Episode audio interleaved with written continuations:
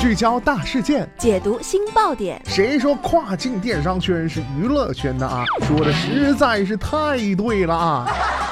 每天跨境电商圈都会有一些新鲜事儿在发生，带大家一起看大山，聊平台，那些重磅的、争议的、有料的跨境风云，都是你居家旅行的必备良品。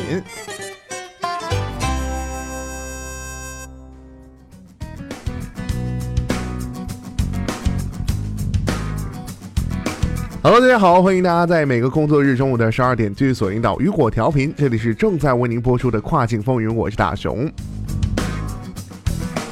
据外媒报道，二月十四号，亚马逊专门为芝麻街工作室、抖音和华盛顿邮报等出版商和开发人员推出了一个营销奖励计划，Amazon Moments。通过该计划，这些出版商和开发商可以利用亚马逊为其受众用户送出奖品。那么，今天的跨境风云马上带大家一起来了解一下。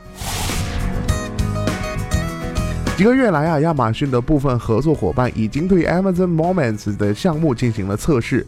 Moments 的工作原理是这样子的啊，出版商或开发者可以要求用户在他们的应用程序或网站上执行某一项操作，然后向他们发放礼物。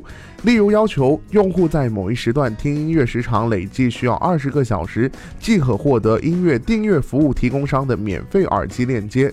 通过该链接啊，用户可以在亚马逊上免费获得耳机。当然啊，前提是用户需要拥有亚马逊的账户。据悉啊，抖音将利用亚马逊的 Moments 的项目来奖励下载其 App 并分享视频的新用户。亚马逊表示啊，华盛顿邮报、抖音、芝麻街等是第一批测试该服务的公司。在打造自己的广告技术平台的过程当中，亚马逊利用 Moments 与应用程序开发商和出版商建立关系，从利润丰厚的应用程序广告市场中分一杯羹。移动营销分析公司的一份报告指出，应用程序营销市场是移动广告市场的重要组成部分。预计到二零二零年，该市场价值将达到六百四十亿美元左右。据 eMarket 预计，到2019年，全球移动广告市场的总收入将超过2300。亿美元，亚马逊正在采取措施，力图在未来更主导数字广告领域。二零一八年啊，其广告业务收入超过一百亿美元。亚马逊也对其他广告平台进行了全面改革，为品牌提供了更多在其网站和互联网上投放的广告方式。据亚马逊的一种说法，Moments 是一个自动化平台，合作公司可以通过登录相关网站来建立设、设置和管理自己的推广活动。企业可以自行设置活动运行的虚拟场所、网站、应用程序，或者全网都可以。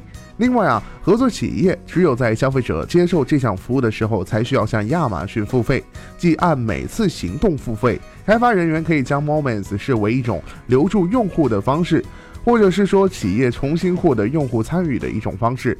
开发人员需要尤其注意的是那些获得奖励的受众。好的，聚焦大事件，解读新爆点。以上就是今天雨果电台为您梳理到最新一期的跨境风云。想要了解更多跨境电商动态，您还可以持续关注到雨果网 App 推送的最新消息。我是大熊，我们下期再见，拜拜。